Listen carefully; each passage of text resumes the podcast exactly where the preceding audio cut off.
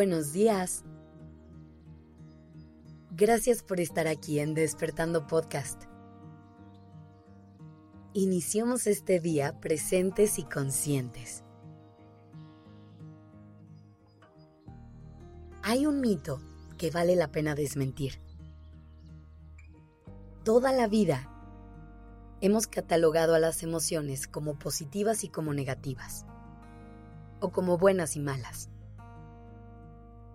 Pero hoy te voy a proponer una nueva forma de distinguirlas para que sea mucho más fácil relacionarte con ellas. Si pensamos en las emociones que normalmente catalogamos como buenas, podríamos pensar en la alegría, en el entusiasmo o en la gratitud.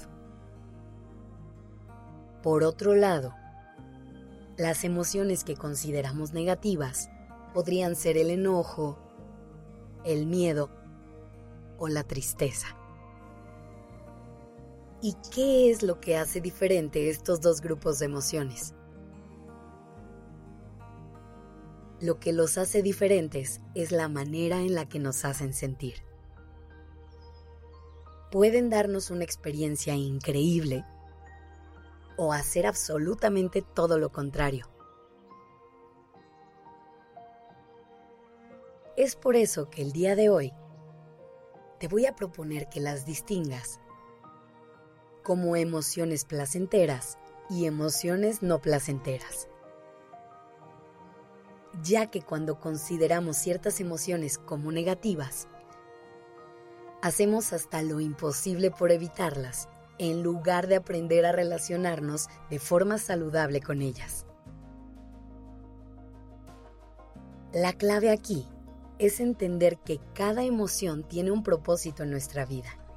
Y aunque no lo creas, no es únicamente hacerte pasar un mal rato.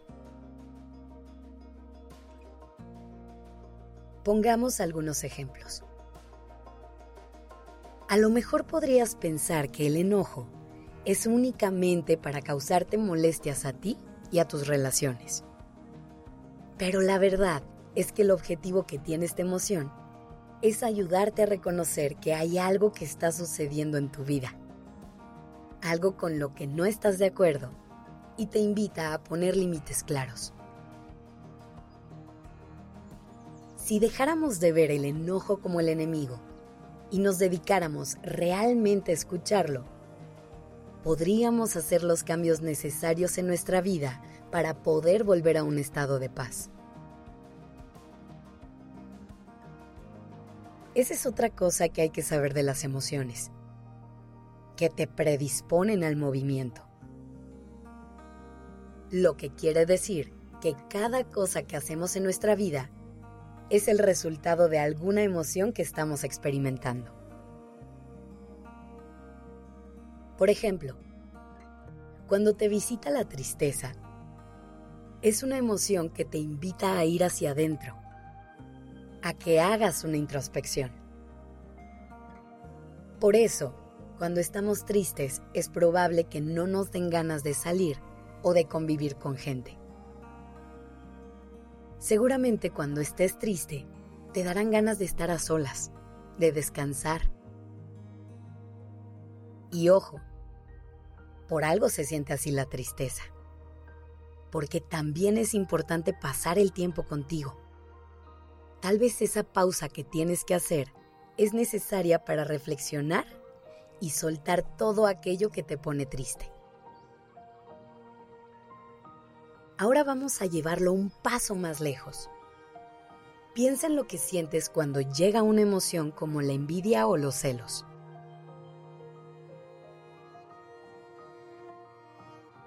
En realidad estas emociones vienen a mostrarte algo que ves en alguien más y tú quisieras tener.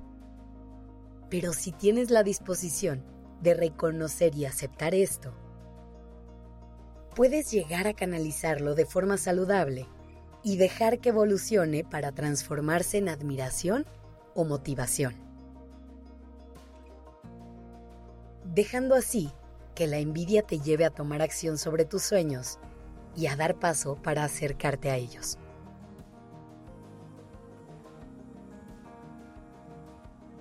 ¿Logras ver cómo incluso estas emociones no son malas?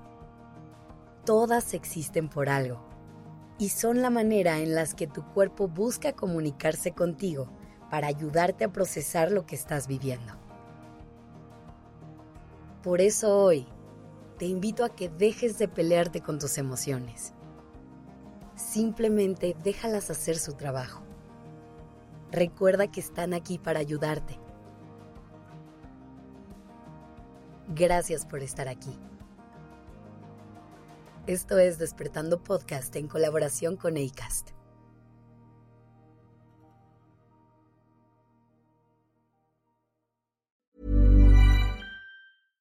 Hey, it's Paige DeSorbo from Giggly Squad. High quality fashion without the price tag. Say hello to Quince. I'm snagging high-end essentials like cozy cashmere sweaters, sleek leather jackets, fine jewelry, and so much more. With Quince being 50 to 80% less than similar brands.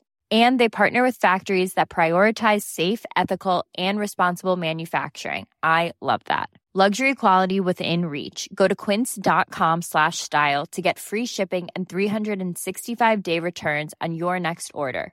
Quince.com slash style.